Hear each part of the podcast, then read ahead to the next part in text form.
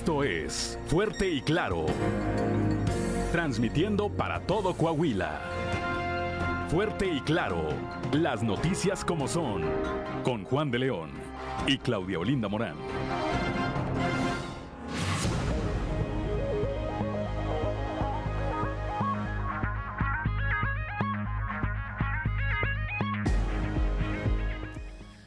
Buenos días, muy buenos días. Ya estamos en Fuerte y Claro, un espacio informativo de Grupo Región. Hoy es viernes 21 de octubre de 2022 y hoy se celebra a quienes llevan por nombre Laura. Saludamos como todas las mañanas a quienes nos acompañan a través de nuestras diferentes frecuencias de Grupo Región en todo el territorio del estado, por región 91.3 Saltillo en la región sureste, por región 91.1 en la región centro, carbonífera, desierto y cinco manantiales, por región 103.5 en la región laguna de Coahuila, y de Durango, por región 97.9 en la región norte de Coahuila y sur de Texas, por región 91.5 en la región Acuña, Jiménez y del Río, Texas. Un saludo también a quienes nos siguen a través de las redes sociales por todas las páginas de Facebook de Grupo Región.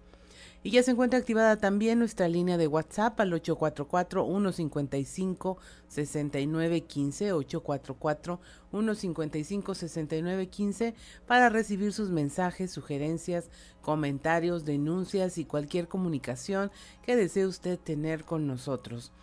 Eh, a esta hora de la mañana, 6 con 4 minutos. La temperatura en Saltillo está en 11 grados, Monclova 15, Piedras Negras 13, Torreón 11, en General Cepeda hay 10 grados, en Arteaga 10 grados también, Ciudad Acuña 13, en Derramadero al sur de Saltillo hay 8 grados, Musquis 12 grados, San Juan de Sabinas 12, San Buenaventura 15, Cuatro Ciénegas 16, Parras de la Fuente y Ramos Arispe también con 11 grados centígrados. Pero si quiere conocer los detalles del pronóstico del tiempo para todas las regiones del estado, vamos con Angélica Acosta.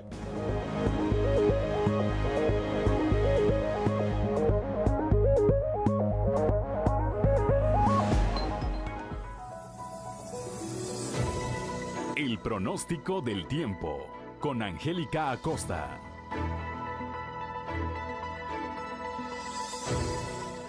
Amigos, amigas, ¿qué tal? Muy buenos días. Estoy lista para darte los detalles del clima. Feliz inicio de fin de semana. Pon atención. Saltillos, espero una máxima de 23 grados, mínima de 10. Durante el día un cielo claro, mucho solecito, va a estar agradable. Y por la noche un cielo claro, algo fresco por la noche. ¿eh? Toma tus precauciones, por favor. La probabilidad de lluvia, 0%, totalmente nula. Excelente. Nos vamos hasta Monclova. Máxima de 30 grados, mínima de 12. Durante el día un cielo claro, mucho sol, cálido, va a estar agradable. Aprovecha tu día y por la noche un cielo totalmente claro. La posibilidad de lluvia, 0%. Este es ahí para Monclova. Excelente. Nos vamos hasta Torreón. Se espera una máxima de 30 grados, mínima de 14. Durante el día, mucho solecito. Vamos a tener un cielo claro, va a estar cálido. Y por la noche, de igual manera, un cielo totalmente claro. La posibilidad de lluvia, 0%. Eso es ahí para Torreón. Excelente. Nos vamos hasta Piedras Negras. También temperatura cálida, máxima de 30 grados, mínima de 16. Durante el día, soleado la mayor parte del tiempo. Va a estar muy cálido, va a estar agradable. Por la noche, de un cielo claro, pasaremos a parcialmente nublado. No hay de qué preocuparse porque la posibilidad de lluvia es muy baja, 4%. Eso es ahí para Piedras Negras. Muy bien, vámonos ahora a esta ciudad Acuña. Máxima de 32 grados, mínima de 16 durante el día. Mucho sol, muy cálido, va a estar muy agradable. Por la noche, un cielo principalmente claro. Y bueno, la posibilidad de precipitación, 8%. Eso es ahí para Ciudad Acuña. Muy bien, amigos, amigas, tienen vuelta para Monterrey. Aquí con nuestros vecinos de la Sultana del Norte se espera temperatura cálida, máxima de 33 grados, mínima de 12 durante el día, mucho sol, muy muy cálido, un cielo totalmente claro, por la noche de igual manera un cielo claro y bueno, pues la posibilidad de lluvia 0%. Ahí están los detalles del clima. Que tenga usted un feliz y maravilloso inicio de fin de semana. El lunes nos escuchamos de nueva cuenta con la previsión meteorológica. Buenos días.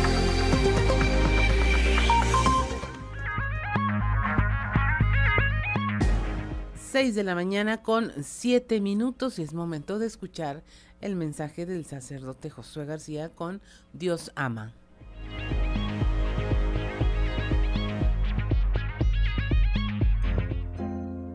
Diócesis de Saltillo, presbítero Josué García. Dios ama. lugar ocupa la sociedad dentro de la búsqueda de la felicidad última? Para Santo Tomás esto no lo podemos negar, puesto que somos por naturaleza seres sociales. Sin embargo, la sociedad, la polis, la ciudad, tiene que buscar siempre la felicidad del conjunto de los seres humanos.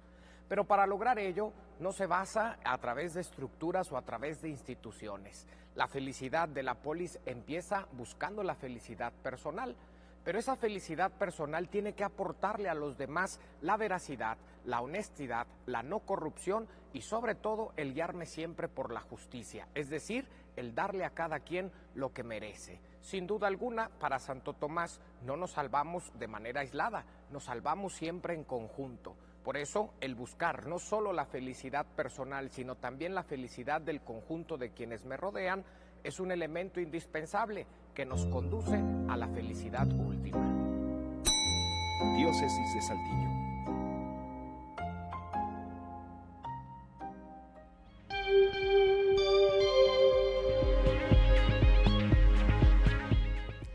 Seis de la mañana con ocho minutos. Y mire, si usted nos escucha a través de la radio, le invitamos a que vaya a nuestros contenidos en redes sociales para presentarle en este momento los videos más virales en Sucedió en.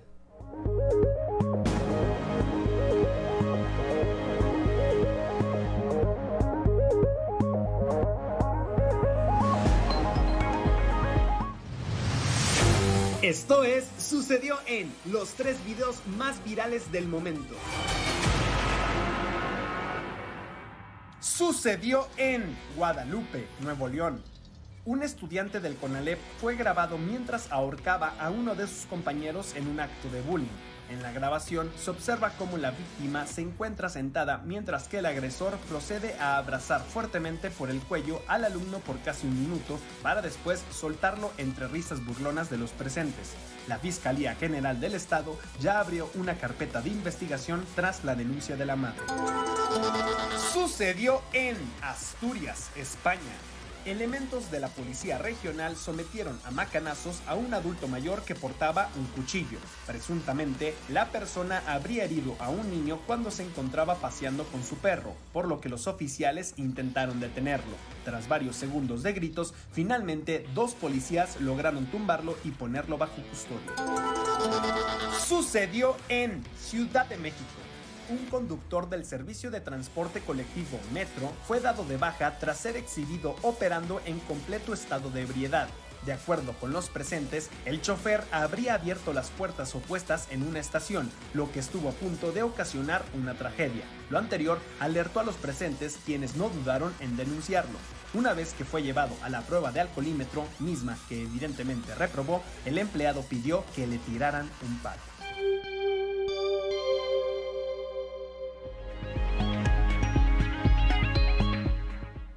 6 de la mañana con 10 minutos. Es momento de irnos a nuestros eh, recorrido por la información generada en el estado en voz de nuestros reporteros en cada una de las regiones. Empezando por aquí en la región sureste, ayer cinco personas resultaron intoxicadas cuando estaban trabajando en un jardín de niños. Tenemos la información con nuestro compañero Néstor González.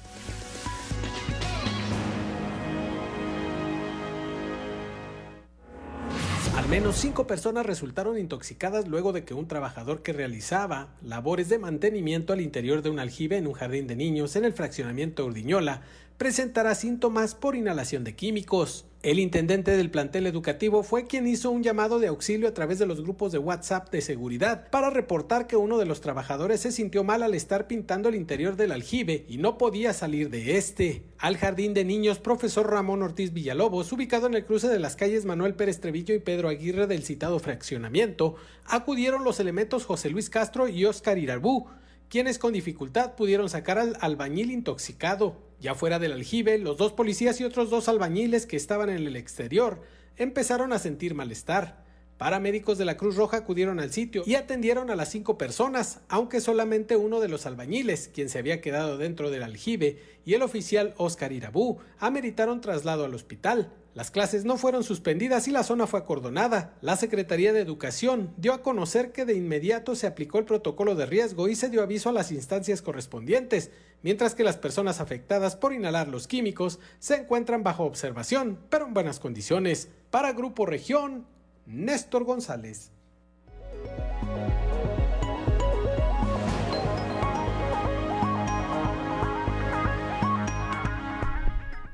6 de la mañana con 12 minutos. Ayer mismo nuestro compañero Néstor González le daba cuenta de, nos daba cuenta de este caso de feminicidio que ya, bueno, se identificó a la víctima, a Evelyn. Ayer colectivas feministas, amigos y familiares eh, condenaron los hechos a través de las redes sociales. La información con nuestra compañera Leslie Delgado.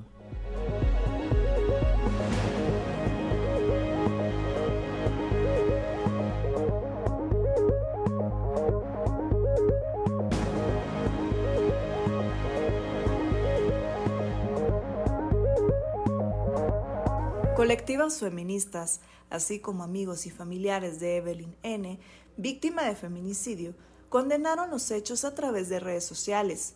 El Frente Feminista de Saltillo pidió total imparcialidad en la impartición de justicia. Asimismo, la familia de menor, que perdió la vida presuntamente a manos de un hombre de 36 años, exigió justicia y que se castigue al presunto responsable. No obstante, la usuaria Kimberly Díaz publicó un video para recordar la memoria de Evelyn con algunas fotografías y clips de la joven que perdió la vida. La tarde del pasado miércoles, el cuerpo sin vida de la mujer fue encontrado en un domicilio en la colonia Rancho Las Varas tras permanecer cuatro días desaparecida.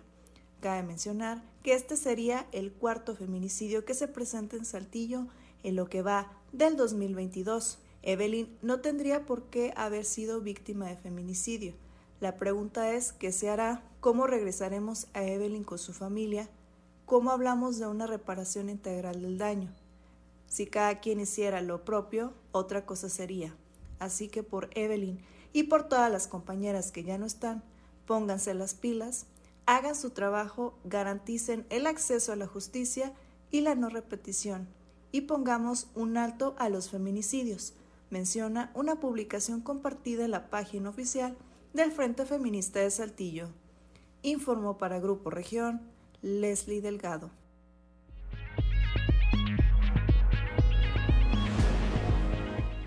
Seis de la mañana con 15 minutos. La detención de las 13 personas implicadas en el ataque armado ocurrido ya en la región centro es muestra de la labor eficiente de la policía y del gobierno. Eso lo señaló Arturo Valdés, presidente de Canaco Monclova. El reporte con nuestra compañera Guadalupe Pérez.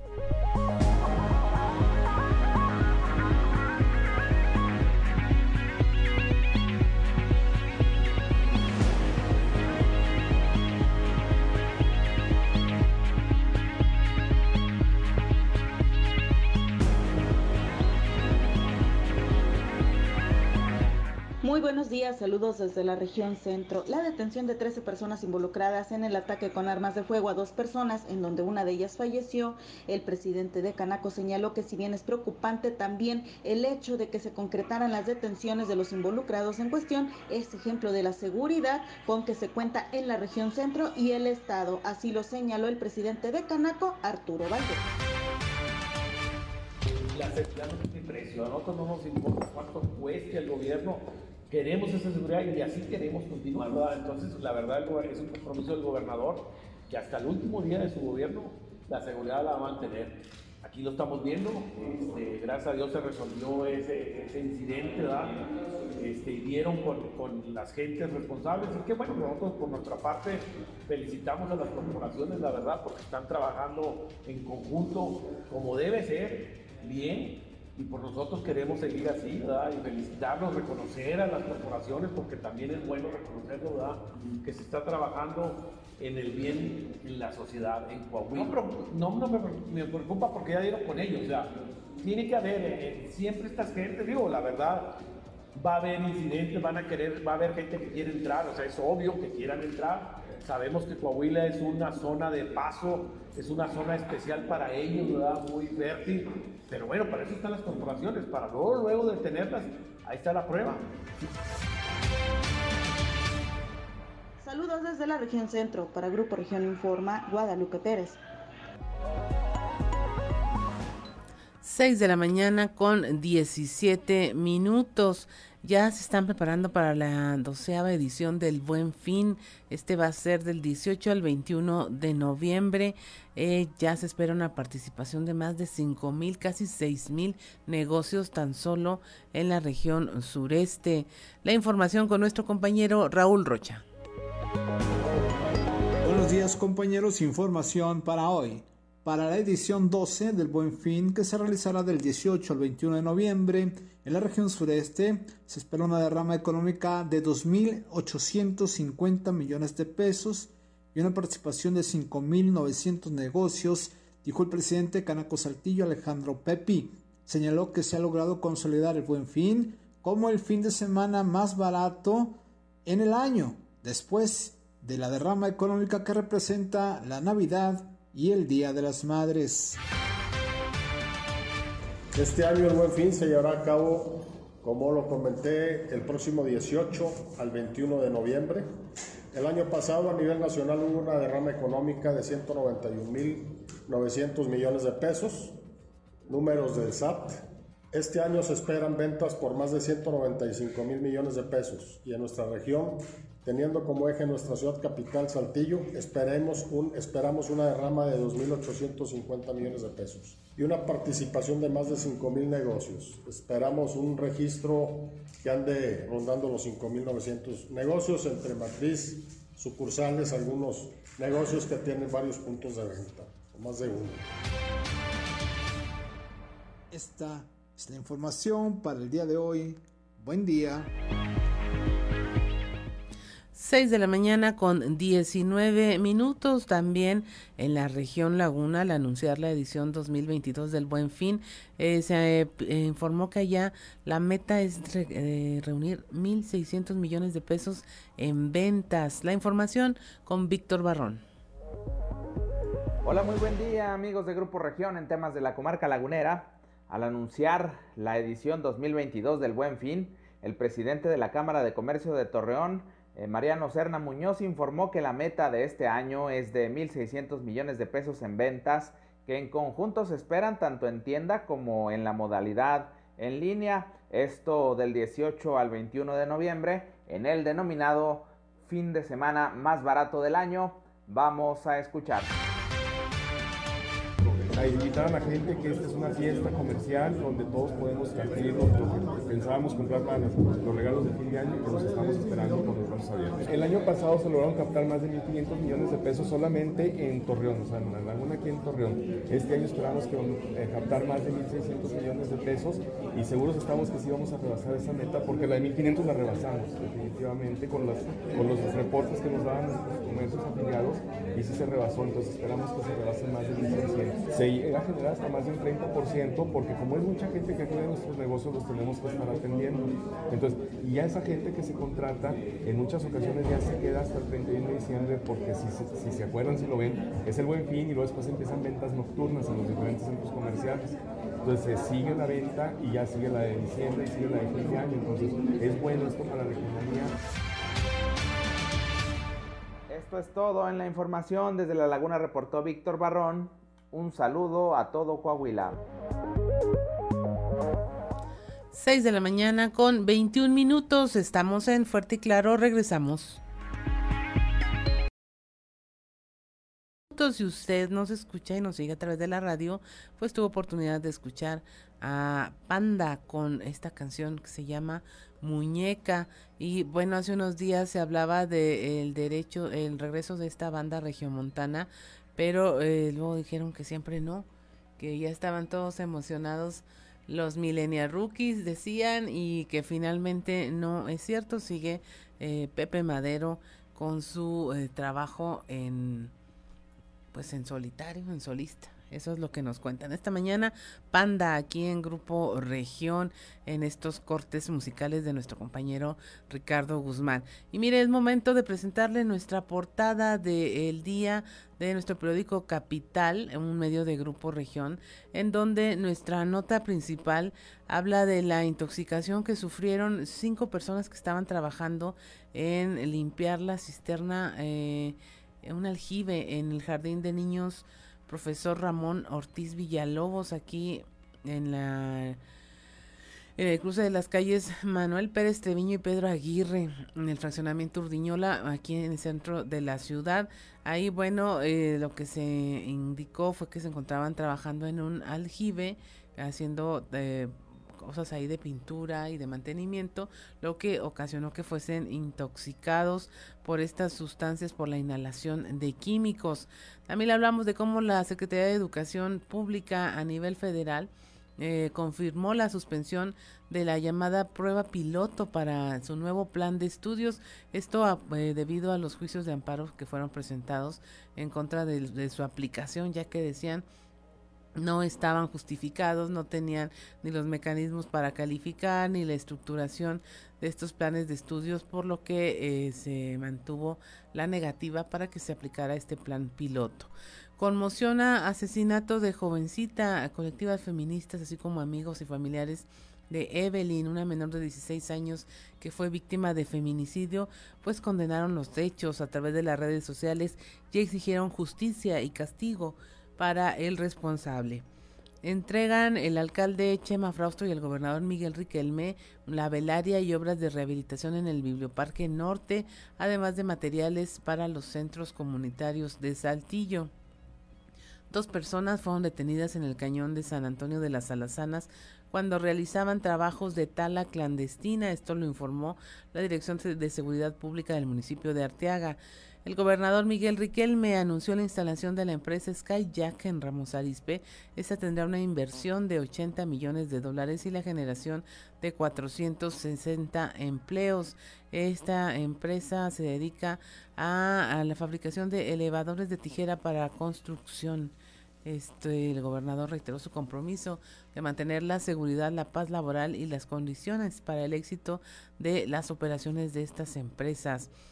El Fonden habría ayudado mucho a Musquis, esto lo señaló el secretario de Inclusión y Desarrollo Social, Manolo Jiménez. Lamentó que ya no existieran estos fondos eh, para ayudar, en casos de desastres, porque pues hubieran ayudado mucho a la población de Musquis que padeció la inundación del pasado primero de septiembre. La detención de las 13 personas implicadas en el ataque armado en Monclova es ejemplo de que la seguridad eh, está vigente en la región centro y en Coahuila. Esto lo señaló Arturo Valdés, presidente de Canaco.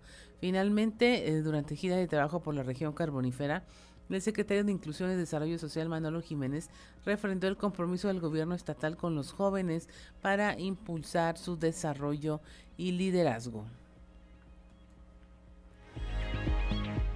6 de la mañana con 31 minutos. Es momento de ir a ver qué se escucha en los pasillos.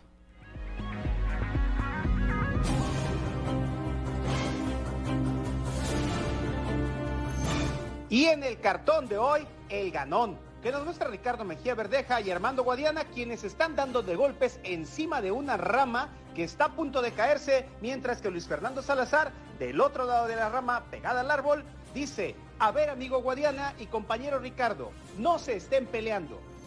Luego de la designación del PRI de la Secretaria de Desarrollo Social del Estado de México, Alejandra del Moral Vela, como candidata al gobierno estatal en el proceso electoral 2023, la duda que surgió fue si ya con esta propuesta se da por un hecho que no habrá en aquella entidad Alianza por México.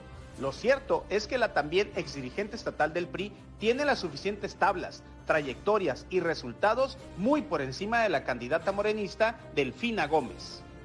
Fue demasiada la casualidad, dicen los malpensados, que el miércoles, el que aún cobra como subsecretario de Seguridad Pública Federal, en sus redes sociales señalara que policías de Fuerza Coahuila cometían abusos en contra de ciudadanos y puso el ejemplo de una persona detenida e internada primero en el Ceferezo de Piedras Negras y luego en el Cerezo de Torreón ayer jueves en la pasarela que le dan en la mañanera para promocionarlo, un periodista de los que entran al reality show con más detalles expuso el caso a AMLO. Es claro el afán de descalificar a las corporaciones de seguridad estatales, como lo es el deshacerse en halagos para los entrantes gobiernos morenistas como el de Tamaulipas. Yo te conozco.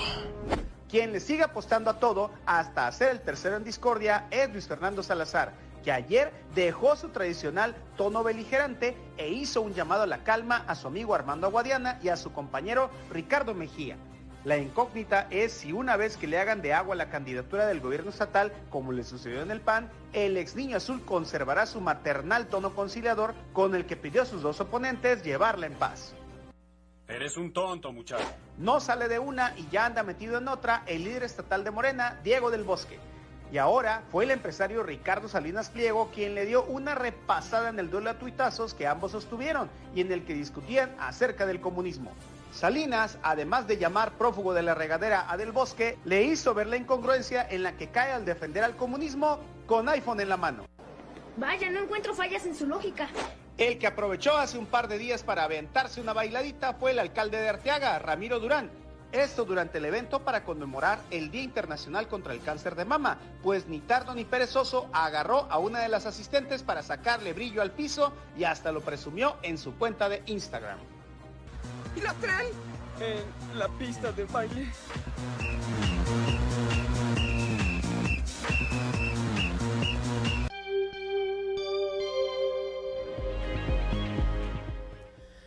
6 de la mañana con 34 minutos. Continuamos con la información.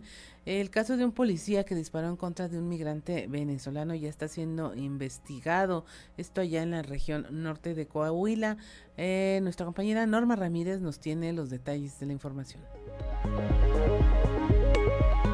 Alcaldesa Norma Treviño Galindo afirmó que en el caso de un elemento policíaco quien disparó en contra de un migrante de origen venezolano está en investigación por parte de las autoridades competentes. Afirmó que se ha dado la atención médica al migrante y lo reportan como estable.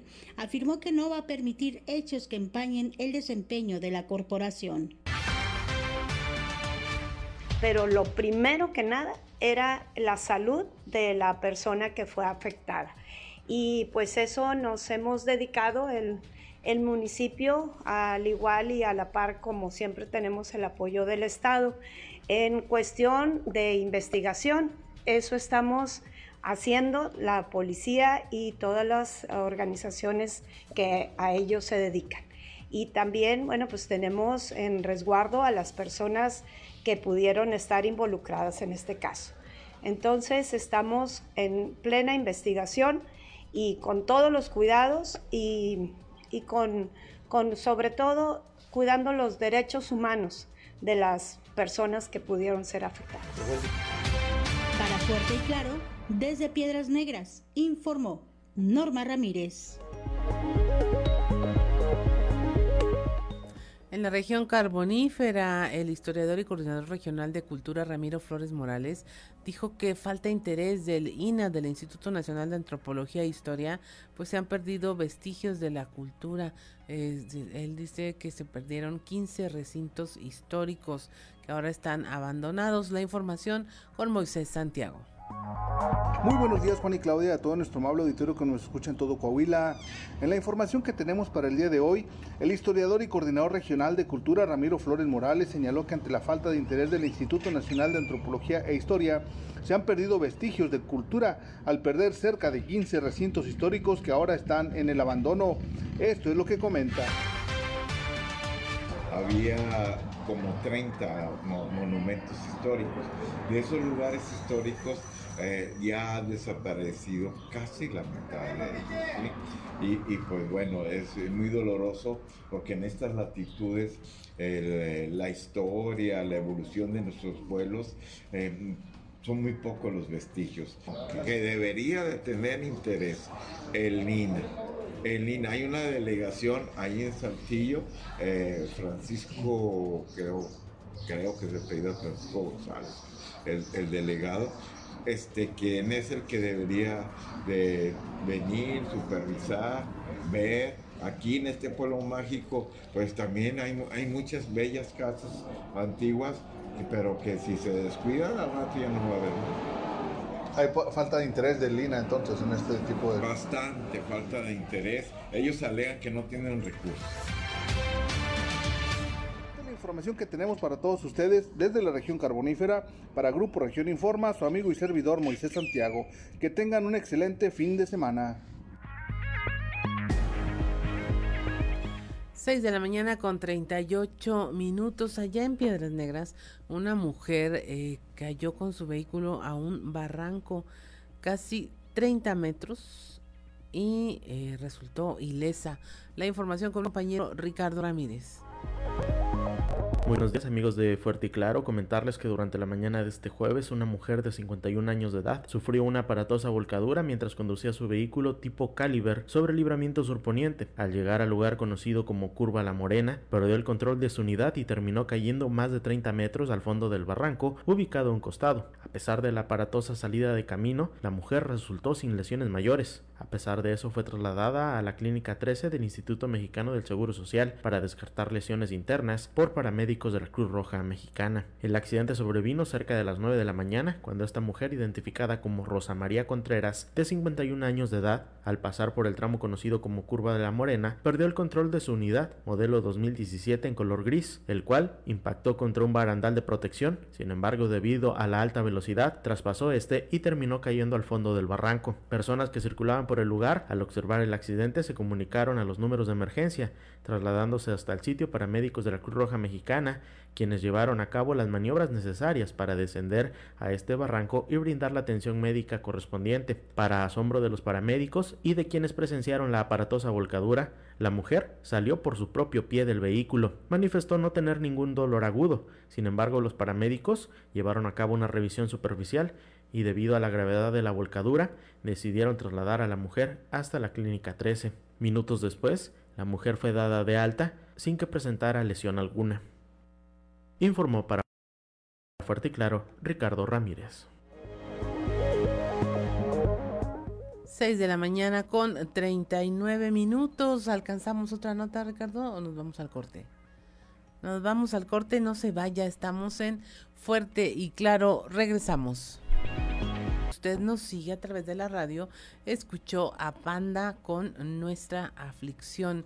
Esta banda formada en 1996, originaria de Monterrey, Nuevo León, después de eh, casi 20 años de trayectoria, pues simplemente se tomaron un descanso por tiempo indefinido. Eh, su último concierto fue en febrero de 2016 en la Arena Ciudad de México. Y bueno, es momento de irnos a nuestro resumen de la información nacional. Un estudiante de secundaria en Monterrey llevó un arma tipo escuadra de postas a la escuela en donde estudia. Esto alertó a las autoridades de Nuevo León.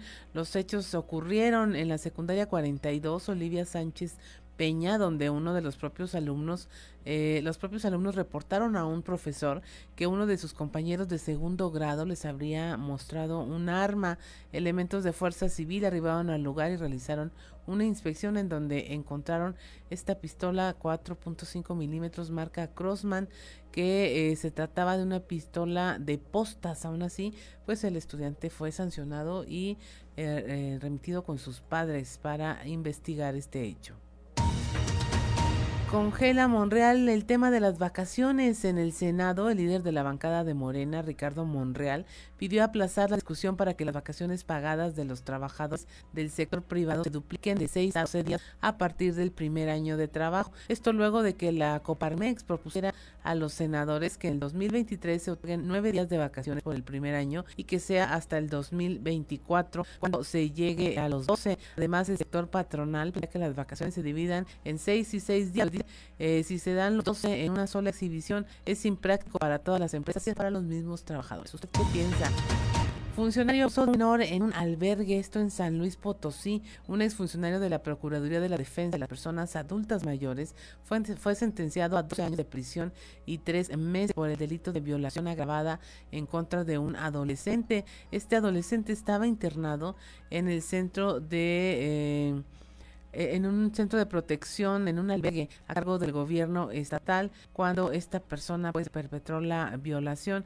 Este hombre eh, fue fundador del Instituto para Ciegos, Ezequiel Hernández Romo, y en 2012 eh, fue homenajeado por el Congreso del Estado por su labor altruista. En Morelos, eh, un cuerpo y bolsa con restos de al menos cinco personas fueron exhumados de una fosa común donde la Fiscalía los había sepultado de manera ilegal en 2017. Angélica Rodríguez, madre de Irina Morales, universitaria, desaparecida desde 2012, señaló durante este sexenio del perredista Graco Ramírez de 2012 a 2018, los restos humanos fueron sentados como si fuesen basura, sin dato alguno para reconocerlos ni carpetas de investigación y que muchos fueron enterrados tal como el día en que los encontraron. Conoce el Congreso de Tabasco las locales para conocer el patrimonio igualitario con 20 votos a favor, 5 en contra y 7 abstenciones. Legisladores del PRD y del PRI e incluso algunos de Morena se tuvieron de votar o votar en contra. Sin embargo, en esta votación, Tabasco se convierte en la entidad número 30 del país en reformar su código civil que permite el matrimonio entre personas del mismo sexo sin necesidad de un amparo. Y finalmente descubren una deidad maya de muerte. Esto eh, dentro de los trabajos de mejoramiento de zonas arqueológicas. El Instituto Nacional de Arqueología e Historia presentó una estela encontrada en la ciudad de Uxmal. Se trata de una pieza labrada en dos casas que fue encontrada en el patio hundido de la zona arqueológica de Yucatán. Esta pieza muestra a una deidad, a una diosa femenina con ojos grandes, lo que podría indicar que está relacionada con la muerte. La deidad Don Quetzal en la mano izquierda, esa cara está orientada hacia el norte. En la otra se encuentra una deidad masculina que lleva un tocado y una cabeza de lechuza. Y hasta aquí la información nacional. Y es momento de irnos al mundo de los deportes con Noé Santoyo. Resume estadio.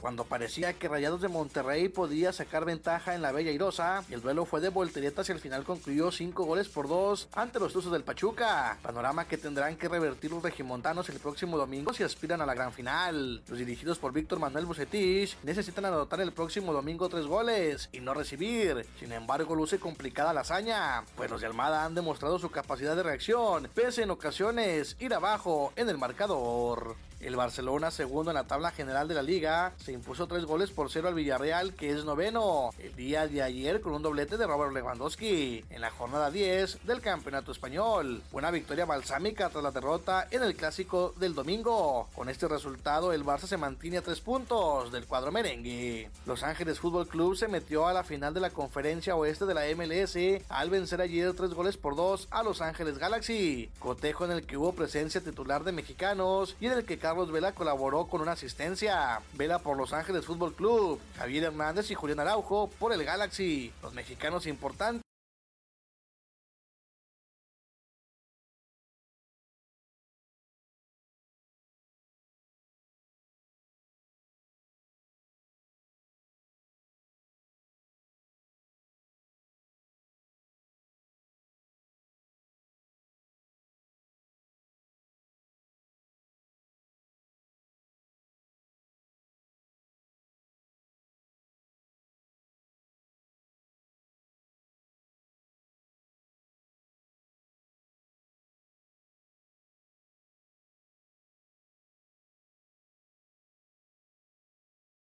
en sus equipos siendo titulares. Era el segundo duelo de playoff en el que se enfrentan los dos cuadros de Los Ángeles y de nuevo Los Ángeles Fútbol Club se llevó el pase. Ahora fue en tiempo de compensación cuando el colombiano Cristian Arango le dio vida a Los Ángeles Fútbol Club en una noche donde Vela salió con molestias físicas. Los Cardenales de Arizona superaron en casa este jueves por 42 a 34 a los Santos de Nueva Orleans en el arranque de la semana 7 de la temporada 2022 de la NFL. La victoria mejoró el récord de los Cardenales a tres triunfos y cuatro derrotas, aunque permanecen en el último lugar del oeste de la Conferencia Nacional. Los Santos tienen marca de 3-4 y ocupan el tercer escalón en el sur de la Nacional. Tras un debut desangelado con los Lakers de Los Ángeles en la derrota de su nuevo equipo ante los vigentes campeones los Warriors del Golden State, el alero mexicano Juan Toscano lució en la duela con un par de clavadas y colaboró con 8 unidades en el segundo juego de los amarillos y púrpura que cayeron 103 a 97 ante sus vecinos, los Clippers, el día de ayer por la noche.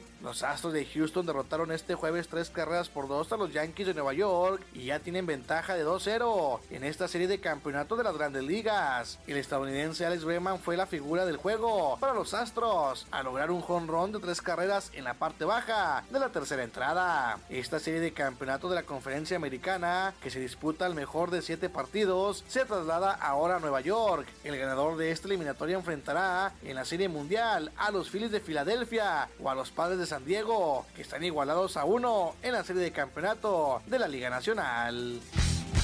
Resumen Estadio con Noé Santoyo.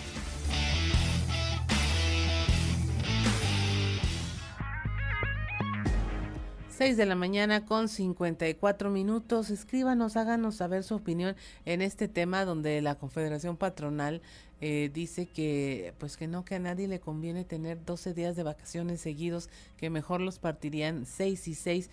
Cuéntenos a ver qué piensa al respecto. Es un tema que se está discutiendo, discutiendo ya en el Senado. Se pospuso pero pues ahí está la iniciativa. Cuéntenos qué le parece, si usted qué preferiría, tener los 12 días de vacaciones seguidos o 6 en una emisión y 6 en la otra. Eh, eso es lo que están discutiendo actualmente. Son las 6 de la mañana con 55 minutos. Estamos en Fuerte y Claro. Regresamos. Si nos sigue a través de la radio a Panda con cita en el quirófano.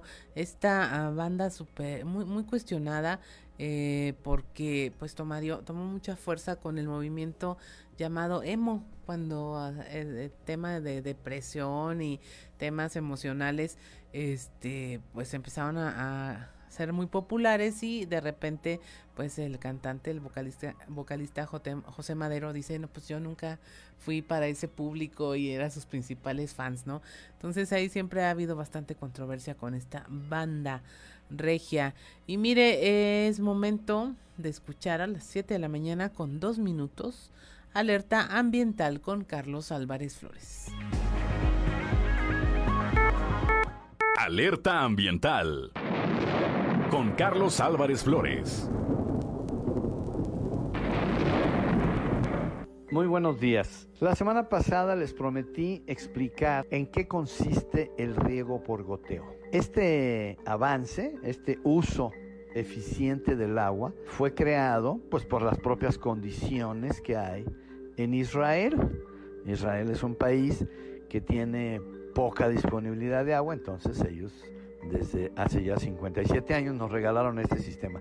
Hay que tener una especie de eh, fosa a donde se debe captar esa agua, el agua con la que se va a regar la, vamos a decir, una hectárea, ¿no? De cualquier cultivo. Entonces debe haber un depósito y una bomba.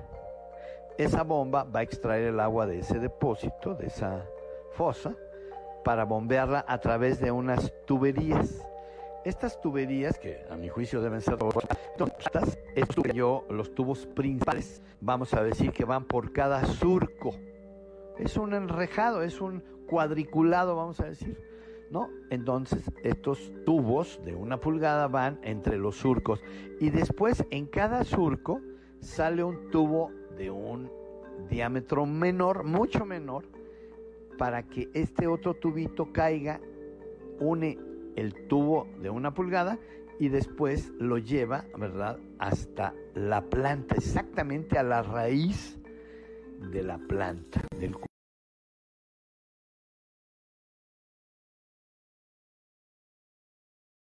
cultivo o donde está el cultivo, donde se plantó la semilla. Y así es como se está aplicando con dosificaciones medidas, ¿verdad? Con la bomba. Hay equipos automáticos que son dosificadores de agua.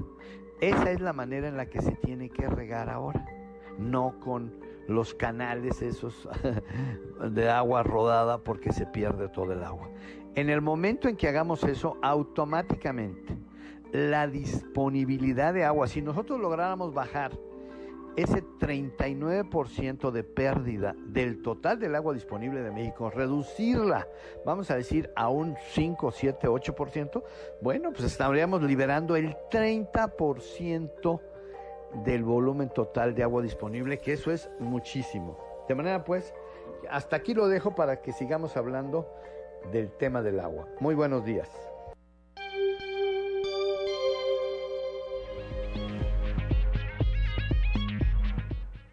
7 de la mañana con 5 minutos. Vamos a escuchar ahora el contexto de la noticia con Luis Guillermo Hernández Aranda. El contexto de la noticia con Luis Guillermo Hernández Aranda. Mientras el gobierno de la 4T es choro, el gobierno de Miguel Riquelme está sustentado en indicadores de organismos autónomos que dan fe y certeza de las fortalezas de Coahuila y el buen trabajo que se ha hecho en el presente sexenio. De acuerdo a la Sedena, de los 10 estados más inseguros del país, 8 son gobernados por Morena. El miércoles, el general Luis Crescencio Sandoval presentó en la mañanera una gráfica titulada Homicidios dolosos por cada 100.000 habitantes al mes de agosto. Los estados más inseguros son Colima, Baja California, Zacatecas, Morelos, Sonora, Michoacán, Guerrero y Quintana Roo, y son gobernadas por Morena. En contraste, Coahuila es el segundo estado más seguro del país, solo por debajo de Yucatán. A pesar de su colindancia con Nuevo León, Tamaulipas y Zacatecas, el gobierno de Miguel Riquelme ha blindado el estado para no volver a los tiempos de violencia que se vivieron hace más de 10 años. En su presentación en el foro Diálogos por México, el gobernador fue contundente al decir que en Coahuila no se dejará entrar a los criminales porque la fuerza del Estado siempre será mayor a la delincuencia. ¿Cómo es posible que un grupo de criminales se ponga en un retén cuando tenemos o presumimos que tenemos 10.000 elementos del ejército, 3.000 de la fuerza estatal y sobre todo que tenemos grupos de reacción, equipamiento armamento y demás. Esa lógica en el caso de Coahuila no existe. Esa lógica es de manera contundente atajada. ¿Por qué? Porque la fuerza del Estado es superior. Siempre debemos tener en cuenta que la fuerza del Estado es mayor a la de los delincuentes. Dicha premisa no existe en el gobierno de la 4T, donde pareciera que Morena deja actuar a la delincuencia a sus anchas, privilegiando al crimen sobre los intereses de los ciudadanos. La inseguridad afecta directamente la economía y productividad del país, además que las malas decisiones del gobierno federal, junto con declaraciones que parecen más ocurrencias, han generado incertidumbre ahuyentando importantes inversiones. El rumbo de México no va bien, vamos por un camino directo al precipicio y necesitamos con urgencia corregir el rumbo. Debemos encontrar la explicación y las palabras adecuadas para que la población y el electorado entienda lo que está pasando en el país, entienda que las decisiones no solo no han sido las correctas, sino que este gobierno federal está acabando con nuestras reservas y no es a través del paternalismo y populismo como se combate a la marginación y a la pobreza, afirmó Miguel Riquelme en su participación en Diálogos por México. En el 2023 Coahuila irá a las urnas para elegir gobernador no podemos olvidar que hace algunos años Coahuila era uno de los estados más inseguros. Torreón era la quinta ciudad más insegura del mundo.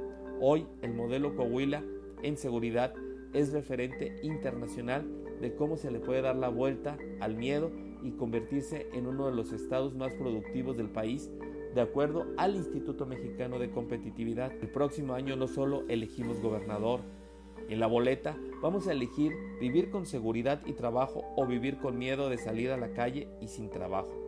Porque hasta la fecha, Morena se ha convertido en sinónimo de inseguridad y pérdida de empleo.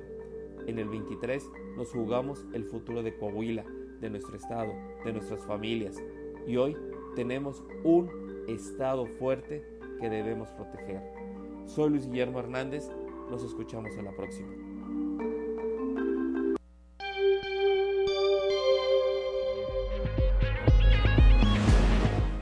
7 7 de la mañana con 9 minutos. Continuamos con la información y es momento de eh, enlazarnos con nuestro compañero Ricardo Martínez allá en Parras de la Fuente para ver qué novedades nos tiene aquí en este pueblo mágico. Muy buenos días, Ricardo Martínez.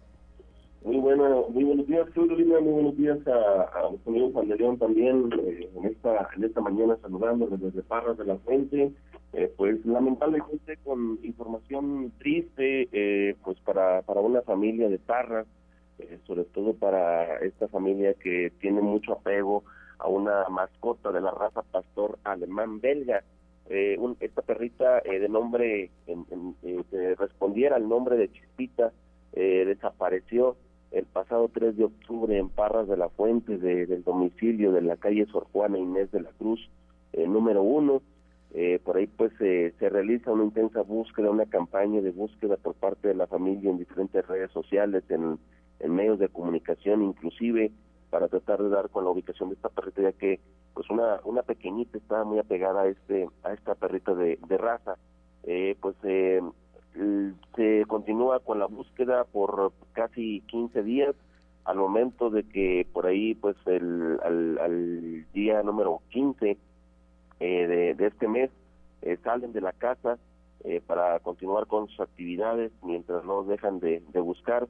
Lamentablemente encuentran a esta perrita muerta a las afueras del domicilio y, y pues lamentablemente algo sin duda alguna eh, pues de dimensiones mayores es que la perrita no contaba con, con la cabeza, estaba mutilada esta perrita pastor belga, entonces ya las autoridades están investigando esta, esta terrible situación de, de maltrato animal, eh, sobre todo pues ver quién es el, el causante de esta situación y, y, y pues eh, llevarlo ante las autoridades para ser sancionado y también lo preocupante es quién, quién le hace este daño a un animalito eh, en qué en qué situación mental se encuentra para poderle causar un daño a un, a un animal eh, a tal grado de, de, cortarle la cabeza y, y, y, causarle algunas lesiones en diferentes partes del cuerpo.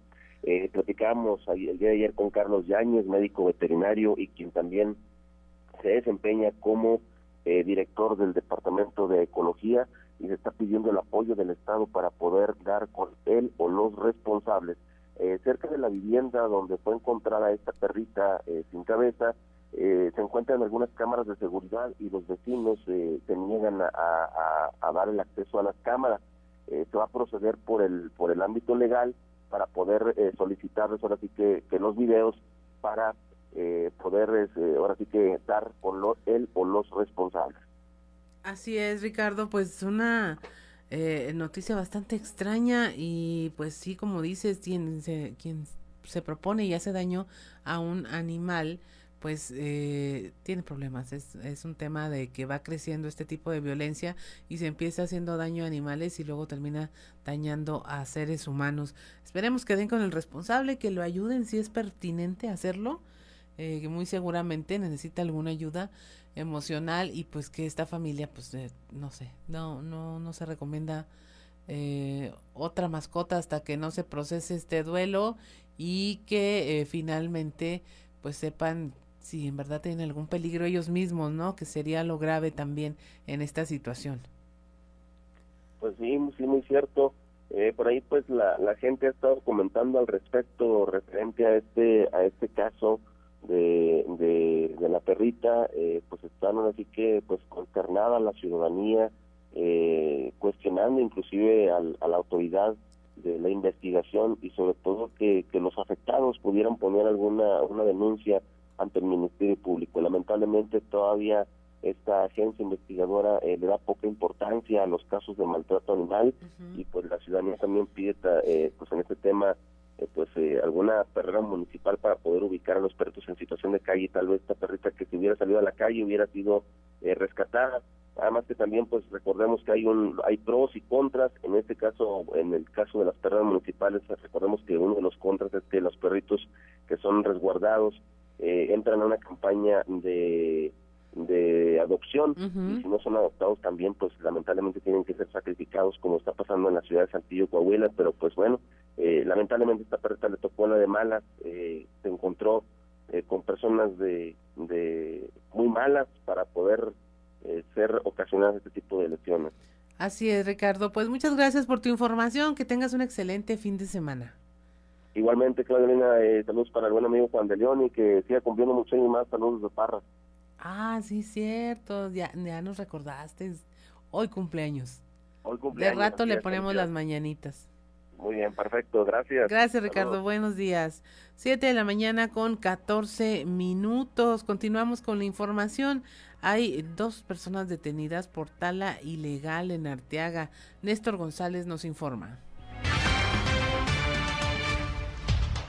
Dos personas fueron detenidas en el cañón de San Antonio de las Alazanas, en Arteaga, cuando realizaban trabajos de tala clandestina en ese sitio, informó la Dirección de Seguridad Pública de ese municipio. Los detenidos fueron identificados como Luis Gerardo N., de 22 años de edad, y Moisés N., de 28 años, ambos habitantes de San Antonio de las Alazanas, quienes son señalados por la tala clandestina de varios árboles que fueron encontrados en una camioneta de su propiedad. La detención de estos dos hombres se logró después de que se recibieron reportes de habitantes de la zona, quienes habían visto a varias personas cortar árboles del cañón de manera ilegal. Los detenidos fueron presentados ante el Ministerio Público de la Procuraduría del Medio Ambiente por los delitos que resulten y daños al ecosistema. La tala ilegal de árboles es un delito federal que se castiga en México con prisión de 1 a 15 años. El municipio de Arteaga solicitó la colaboración de los ciudadanos para reportar este tipo de actividades ilícitas y puso a disposición el número telefónico 844-6699-643. Para Grupo Región, Néstor González. Y nos vamos nosotros ahora a Musquis, allá eh, Manolo Jiménez, secretario de Inclusión y Desarrollo Social, eh, lamentó que ya no exista el Fondo Nacional para Atención de Desastres Naturales, sin embargo indica que se continúa apoyando de manera personalizada a los damnificados de Musquis por la inundación sufrida el pasado primero de septiembre. Y ahorita el seguimiento que tenemos es permanente, ¿no? Ahora sí ya por familia eh, nos han llegado varias necesidades de diferentes familias y las hemos ido cubriendo y llegan a través de nuestro equipo Mejora, que somos de los chalequitos verdes. Y de esa manera seguimos pegados, cercanos a nuestra gente, viendo, viendo eh, la necesidad y en qué más podemos ir ayudando, pero ahora sí ya familia por familia de las que fueron damnificadas. Lamentable que no existe el Fondeñano, que es el... Sí, pues bueno, eso hubiera ayudado bastante tanto en esta como en otras inundaciones que hubo en el estado. Pero bueno, como, como buenos norteños, que aquí pues, salimos adelante este, ante cualquier adversidad, aquí hubo unidad, eh, el gobierno del estado respondió, hubo eh, una gran unidad de, la gran mayoría de los municipios del estado que mandaron tanto las alcaldes, los alcaldes, los empresarios, eh, los organismos de la sociedad civil mandaron muchos apoyos. Y bueno, también aquí en equipo con el municipio y el ejército pues fuimos este, ayudando a la gente. Y eso es un mensaje muy importante porque cuando se trabaja eh, en equipo que cuando hay unidad pues podemos vencer cualquier adversidad como salimos ya adelante de esta inundación que hubo en el mes de septiembre aquí en, en 7 de la mañana con 17 minutos. La arqueóloga Dolores Álvarez Navarro eh, trabaja en conjunto con la Fiscalía Especializada para Personas Desaparecidas. Afirmó que se están buscando vestigios de cuerpos desaparecidos desde el 2018 a la fecha en fosas comunes, en panteones y participan representantes de colectivos familiares para agilizar este proceso de reconocimiento también hacer el mismo proceso de exhumación con todo el debido respeto y cuidado que lleva, conlleva esto y nos acompañan lo que es los familiares, la SEAD, Fiscalía, entonces es un proceso conjunto eh, de la Comisión de Búsqueda a través del Centro Regional de Identificación Humana. Pero están representando los colectivos por estos familiares y ellos tienen sus apuntes muy dedicados y están tomándonos siempre en cuenta de lo que estamos haciendo y pues sí son los mejores este, para estar observando el proceso, que sea limpio y que esté pues con el debido res. Más que nada, pero sí tenemos más registros de algunos del 2018, 2019 o más reciente. Tenemos una ingeniera geofísica que es la que nos ayuda a, a ver cómo se encuentra el suelo utilizando diferentes este, métodos con tecnología forense, como es el georradar o este, drones no tripulados y tenemos este criminalistas. Ajá. Doctora, ¿en cuánto tiempo otorgarían ustedes ya el resultado a las familias que se encuentran aquí? Eh, voy a ser honesta, los resultados varían mucho en tiempo. A veces llegan muy rápido las coincidencias, a veces tardan mucho. Por eso lo que más le pedimos a la, a la comunidad es que por favor pasen la voz. Necesitamos la mayor parte de muestras genéticas que se pueda. Si tienen algún familiar desaparecido, que vengan con los, este, con los del centro a tomarse su muestra sangre y 7 de la mañana con 19 minutos, con miras a prevenir suicidios y reducir el número de casos de este tipo, se están implementando protocolos que son utilizados en España y que han ayudado a disminuir el, el número de suicidios. Esto lo informó el doctor Ángel Alarcón, responsable del programa de salud mental de la Secretaría de Salud. El proyecto se llama Arte para Valorarte. Es una feria de arte y de cultura. Estamos, buscar, estamos buscando cambiar los canales de comunicación en referente a estos temas para que sea más comprensible para la población, más fácil de adoptar y más interesante para los muchachos. Eh, bueno, más que opinión, dato ya este, puntual, porque está demostrado científicamente que hablar del suicidio no promueve el suicidio, al contrario. Eh, promueve que las personas que puedan tener este tipo de conductas hablen y si hablan ya nos dan datos para poder nosotros ayudarlas y como sociedad poder abrazarlas como comunidad. Pongo de ejemplo siempre España, que es un país que está, digamos, de pues de primer mundo por el desarrollo que tiene la economía.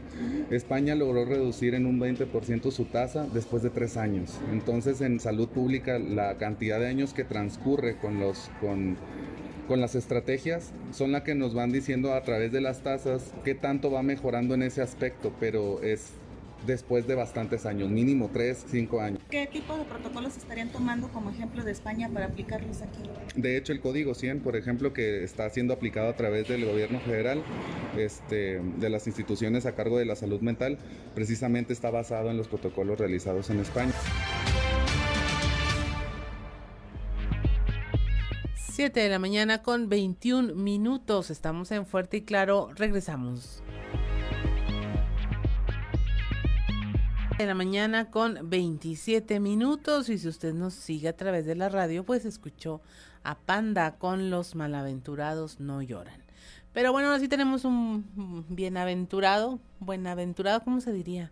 Con don Antonio Zamora, quien ya tenemos en la línea para conversar el día de hoy. ¿Cómo está don Antonio? Buenos días. Buenos días, Claudia. Buenos días a, las personas que nos sintonizan a esta hora. Fíjate que en Sabina ha salido cuatro eventualidades que fueron atendidas bien. Este, la inundación, la explosión en Pinabete, la falta de agua potable y el cambio de, del tiradero municipal. Ante eso, la, la, la, la, jefa de la comuna, la alcaldesa de Sabina, pues ha sabido responderle a la gente, ¿no? Fíjate que el día de ayer estábamos en un, en un negocio de café aquí en Moclova, de café caro, y fui porque me invitaron, no gracias que porque está muy caro el café, no vas a ir a pagar un 120 pesos por un café. Este, y, ahí escuchamos a, a, unas personas que estaban platicando sobre lo que se estaba haciendo ahí en Saltillo. Eh, eh, dice que las lluvias, que por ejemplo las lluvias dejaron más de 3.000 baches, Claudia, y las instrucciones de, de Aro Martínez, presidenta municipal, fueron tajantes de que no quedara ningún hoyo eh, en las calles del hospitalaria, como le, se le conoce también a Sabina. Y, hasta el día de ayer comentaron ahí estas personas que ya llevan más o menos el 50% de, de, esos baches tapados, ¿no? Entonces yo creo que eso habla de que se está realizando un buen trabajo. En el tema también de, recolección de la basura, ahí van, se han rentado eh, unidades de camiones, de tres toneladas para, para hacer este tipo de, trabajo. Y, y, pues bueno, eh, cuando explotó ahí la explosión en Pinabetes, pues la, la, presidencia municipal siempre estuvo muy pendiente de que no faltara nada a los familiares de, de los de los mineros eh, ahí que quedaron atrapados y, pues bueno este, el agua potable, pues ahí le va moviendo la alcaldesa, falta el permiso con agua para poder perforar o buscar otros pozos. Pues total, que con agua que es federal y no quiere, pues que se vaya por, que se vaya así derecho, que ella haga la perforación correspondiente y asunto arreglado, ¿no? Porque yo creo que más vale apaciguar la sed de, la gente de Salinas. Por otro lado, este, déjame, te comento que también el día de ayer, ya como al filo del mediodía, pues nos, eh, eh, nuestro principal colaborador se dio una vuelta por ahí, por la Plaza de los Enchilados, también conocida como la Plaza Alonso de León. Estuvo buscando al par de personas al que normalmente él se siente cerquitas para, para escucharlas, no los vio y, de repente divisó a dos, a dos señoras que pues tomaban el sol ahí porque estaba muy agradable con el solecito y aprovecharon para para cotorrear, para platicar, y una de ellas se lamentaba de, lamento, conste, ¿no? de que intentara a alguien de cómo ha subido la canasta básica. Comadre le dice, la, mera verdad que, y yo creo que eran, no sé de dónde, porque la no sé. La, comadre, la verdad es que no, no acompletamos para la canasta básica. Antes con los neoliberales nos, alcanzaba con 600 pesos Ahora para poder adquirirla se necesitan como 1200. Y, y le contestó la otra, dice, sí, comadre, usted tiene toda la razón, tiene toda la razón, y me he dado cuenta de otra cosa. ¿De qué, comadrita? ¿De qué? Cuénteme usted. Pues de filo, como así le dicen de cariño a la dama, porque su nombre es Filomena, y su silencio volteó para un lado y para otro. No fuera siendo, Claudia, que anduviera por ahí un servidor de la nación y procediera a retirarle la beca. Bajó la voz y, nuestro, nuestro amigo y nuestro principal colaborador se puso las campanitas de vinil y escuchó que decía la otra comadre. Mire, yo me he dado cuenta que madre no es la que engendra.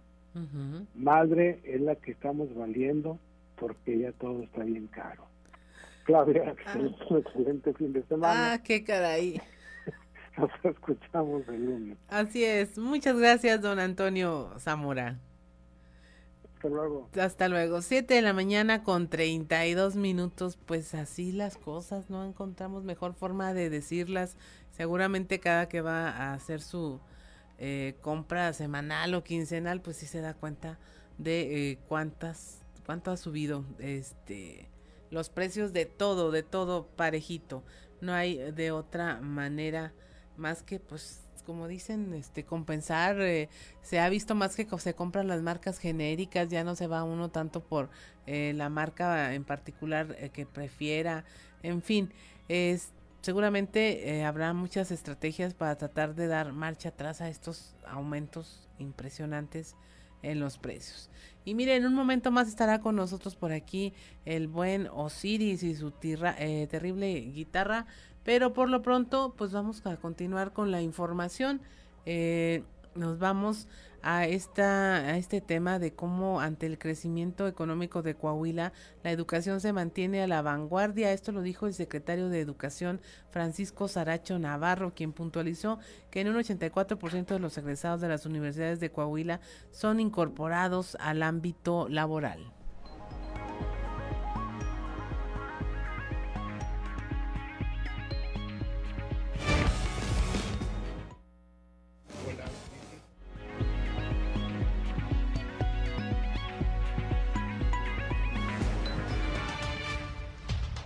A la vanguardia con las distintas opciones educativas de acuerdo a la región.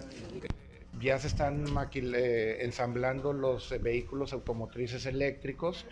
Eh, tenemos eh, que estar a la vanguardia en la industria automotriz eléctrica y por eso hemos estado revisando distintas carreras que pueden venir a fortalecer.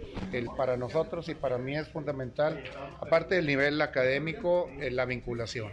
La vinculación empresa-universidad, que los muchachos puedan capacitarse dentro de las universidades, que los muchachos cuando eh, salgan de aquí ya eh, salgan con una responsabilidad laboral tenemos un alto promedio de 84-85% de los muchachos que salen ya con, una, con un trabajo establecido que ya son incorporados a la planta laboral.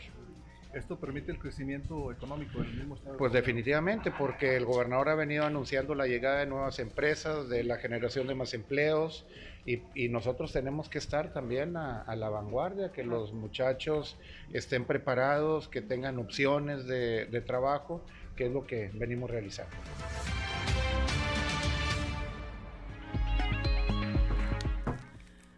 7 de la mañana con 35 minutos y ya está con nosotros Osiris García con su terrible. La terrible guitarra. La terrible guitarra. La terriblemente maltratada. Siento que Doña Calavera está estorbando. No, está bien. Le está haciendo, le está echando mosca. Estamos haciendo un efecto de doble vista, ¿verdad? Como... Este, sale. Ah, no, sí estorbo. Hoy tengo una canción de Miguel Mateos, raza, y eh, se la voy a dedicar directamente a nuestro presidente hermoso. Para que no me extrañe, que luego dicen que, que porque ya no digo nada, que si chayotero, que si ya voy a ir a la mañanera a besarle las patas al señor presidente. Pues no, no ha llegado el día, ni llegará, señores y señores, en que termine yo siendo esa comparsa de el presidente Andy, Andy Manuel. Señor Miguel Mateos. Atrás del INE le trae ganas y dejarían de existir las urnas. Que el que decida sea obrador de quien le besa las patrullas. La cuarta transformación se quiere eternizar. Nos venden puro espejo, nos tratan de inocentes solo en cash para ser honestos en la transformación. Trastornación. No hay capricho del viejito que no le cumpla alito. Es la transformación. Transformación. Honestos como Pío y como José Ramón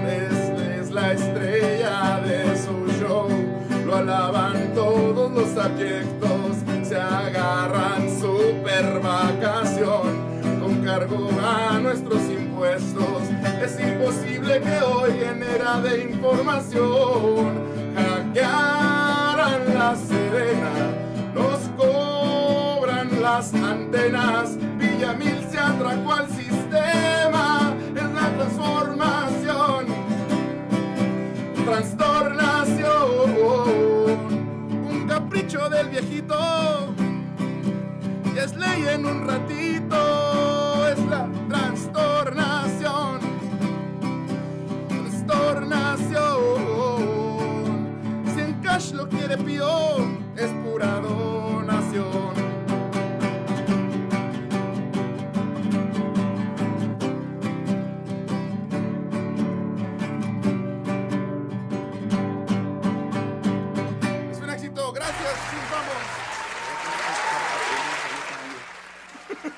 No, muy bueno, muy bueno, Siris. Pues es que sí, aparte un exitazo de Miguel Mateo. Sí, ¿no? hombre. es- Y aparte, sí, oh, no, no, so- no es solo la rima de obsesión con transformación, sino que se ligan muy bien los Sí, ¿verdad? significados. Sí, obsesión por la, por la siguiente este, transición. Sí, ya caray. estamos pues, este, metiéndole mano al INE, señores y señores, porque pues, no podemos confiar en un organismo que sea ciudadano. Tenemos que volver al PRI de los 70s, de los 60s, a que la Secretaría de Gobernación, pues, porque obviamente eso ya funcionó en el pasado y funcionó muy bien, se encargue de administrar nuestras elecciones ciudadanas. Claro que sí, porque en cualquier momento podemos tumbar el sistema, ¿verdad? Saludos al señor Bartlett. A manos del señor exsecretario de Gobernación, señor Manuel Bartlett. Ay, no tenemos memoria, la neta. Definitivamente, ese es uno de los grandes problemas de nuestro país, ¿no? Que se olvida muy fácilmente y también somos muy soñadores y muy esperanzados con que algo va a pasar y estamos esperando que ocurra y no hacemos nada al respecto. Culpa del ciudadano es creer que un político le va a solucionar sus problemas. Señor, señora, radio escucha, querido ciudadano, compatriota carnal que está escuchando el radio, sabemos bien que no hay un político que en realidad trabaje para el pueblo. Ellos trabajan para sí mismos y muchos como yo pecamos de inocentes y le creímos al señor de la trastornación y ya vimos que este eh, Morena es más PRI que el verdadero. Peruano. Este es peruano, sí. Te vi entrar inca. y pensé que era como el de señales o algo así. andino. Saludos a, saludos a Pancho a, a- Andean, Pancho Andean, que toca quenas y que toca muy chido, son super músicas aquí, que es mucho de música latinoamericana, sobre todo peruana. Este, toca muy, muy padre, se los mando un saludo. Este sí, este, este me lo, me lo merqué en Cusco. En Cusco. En Sí. Cusco, Perú, Perú. Ya la habías traído una vez, ¿no? Sí. Sí, ya, yo me acuerdo. Sí, oigan, neta lo traigo porque como no me bañé, este, dije, ¿qué me pongo en, el en la cabeza para que no se note que traigo todo el pelo ceboso? Y además hace frío. Sí, hace frío. Estábamos platicando, Ciris, de esta ah, mujer Liz Truss que renunció a ser la primera ministra de Inglaterra. Duró, ¿cuántos días? ¿14 días? Sí, 14, dos semanas, ¿no? Dos semanas. Seis semanas. Seis semanas. Seis semanas. Y decíamos que, ¿por qué no vemos nosotros esto en nuestro país? O sea, alguien que llegue, que diga, ah, no está la cosa como yo esperaba. si eso ¿eh?". fuera, Sa- Samuel hubiera renunciado seis semanas. Antes que, de la sequía. "Eh, raza", sí, al- la neta no sé qué hacer, ni por dónde darle. O sea, es como, como este meme de, de, de Nemo y los pescaditos de Nemo cuando escapan de la, de la pecera. Ajá. Que están pues en una bolsa ya en, en Ya el mar en el malecón, sí. sí, por, por un muelle. ¿Y ahora qué? O sea, que nunca había llegado tan lejos. Así que no sé qué hacer ahora sí. Porque eso mismo está pasando con varios políticos en nuestro país. Sí, claro, no, la misma cuarta transformación, o sea, Ajá. híjole, 20 años en campaña, 24 años en campaña y cuando llegaron, así que, y ahora, pues no, ay, no, Ya ¿dónde ganamos, empezamos o qué, ¿ahora raza? qué? hacemos, banda, o qué? Sí. Este, ¿qué onda? ¿Le metemos mano al INE? o qué? Sea, cosas así, eh, en un acto de honestidad. No sé, como que la primer ministro de Gran Bretaña en algún momento de honestidad, de un salto de fe y dijo, híjole, raza, ¿saben qué? La neta, este, dije eh, puras cosas que no puedo cumplir nomás para ver si ganaba y si gané. No los entiendo, raza, no entiendo por qué votan por este tipo de, de demagogia, pero no bueno. entiendo por qué quieren estar aquí. ¿Mande? No entiendo por qué quieren estar aquí si es un bronco, no, no. Sí, ahora, ahora que lo tengo, ya me hace que ya no lo quiero. Dijo alguien que yo conozco muy cercano y dijo,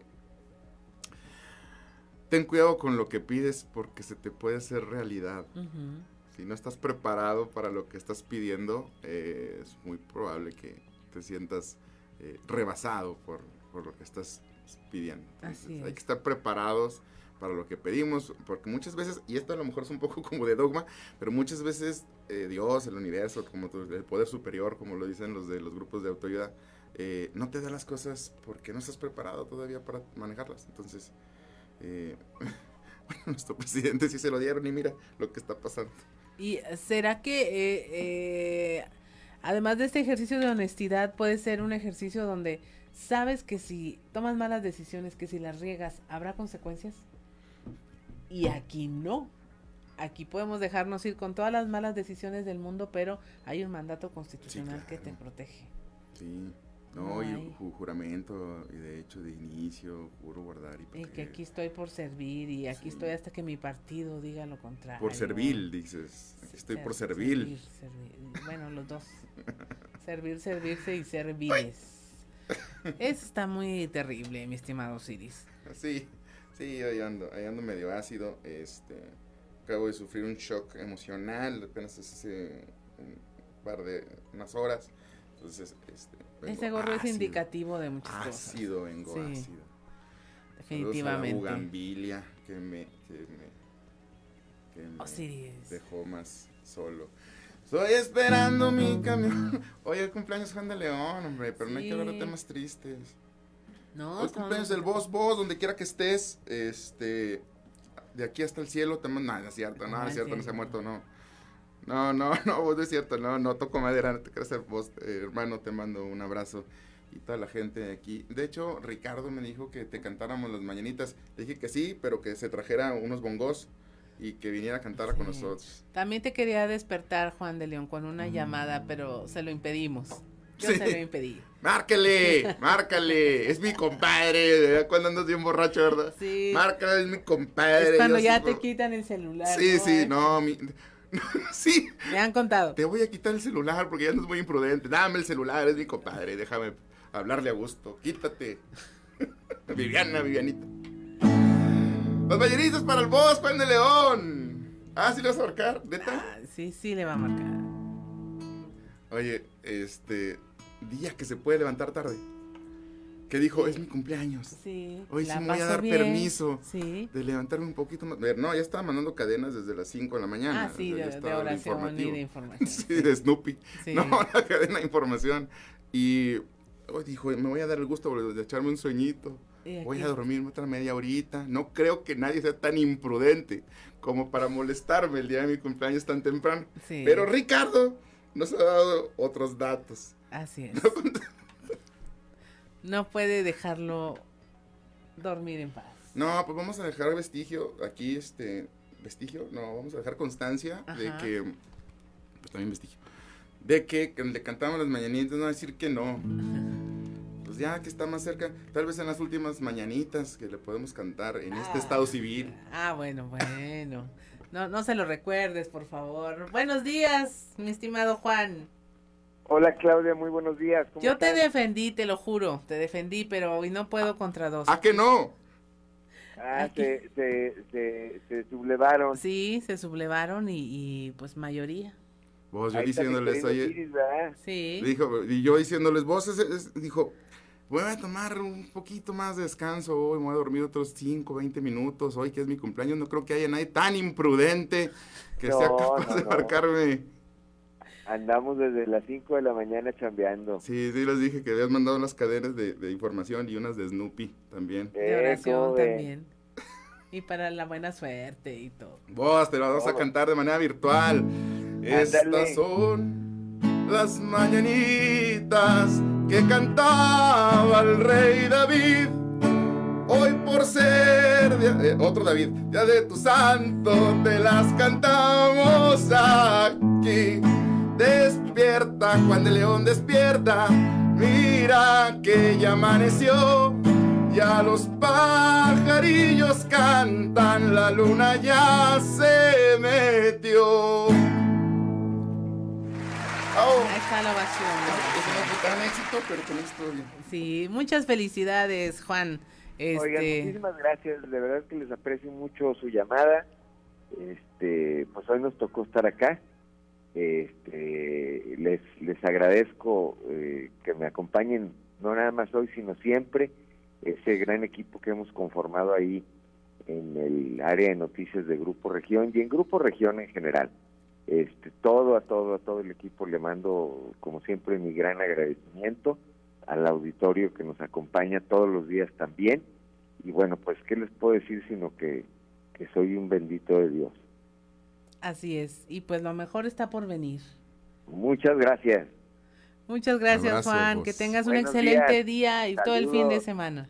gracias Ese es el año nuevo de cada quien, el cumpleaños. Sí, este, pues, eh, 365 días después, una nueva Sí. vuelta al sol, momento de, de reno- de renovarse también. Y también último ¿Y cómo cumpleaños es? en este estado civil, por Y- cierto. que no te lo recuerdes, pues.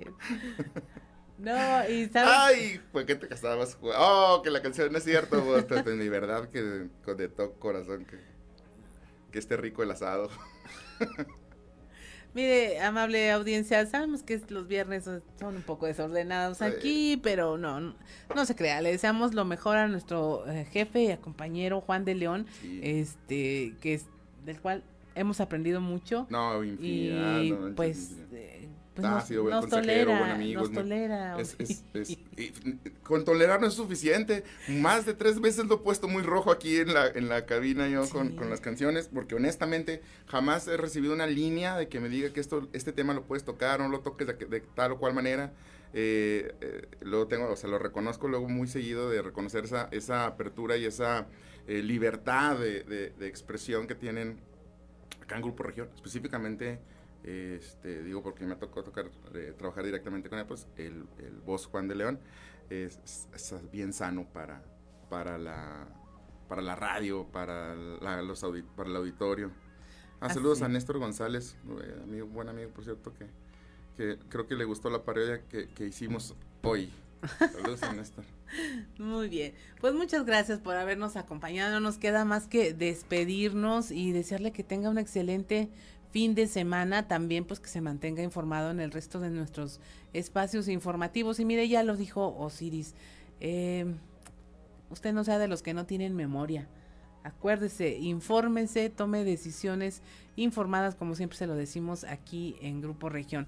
A nombre de Ricardo López en los controles, de Ociel Reyes y Cristian Rodríguez, encargados de la parte de la transmisión a través de redes sociales, de nuestro productor Ricardo Guzmán, de nuestro amigo Osiris García y su terrible guitarra y por supuesto del titular de este espacio informativo Juan de León que está cumpliendo años el día de hoy. Le damos las gracias por habernos acompañado. Soy Claudia Olinda Morán y esto fue Fuerte y Claro.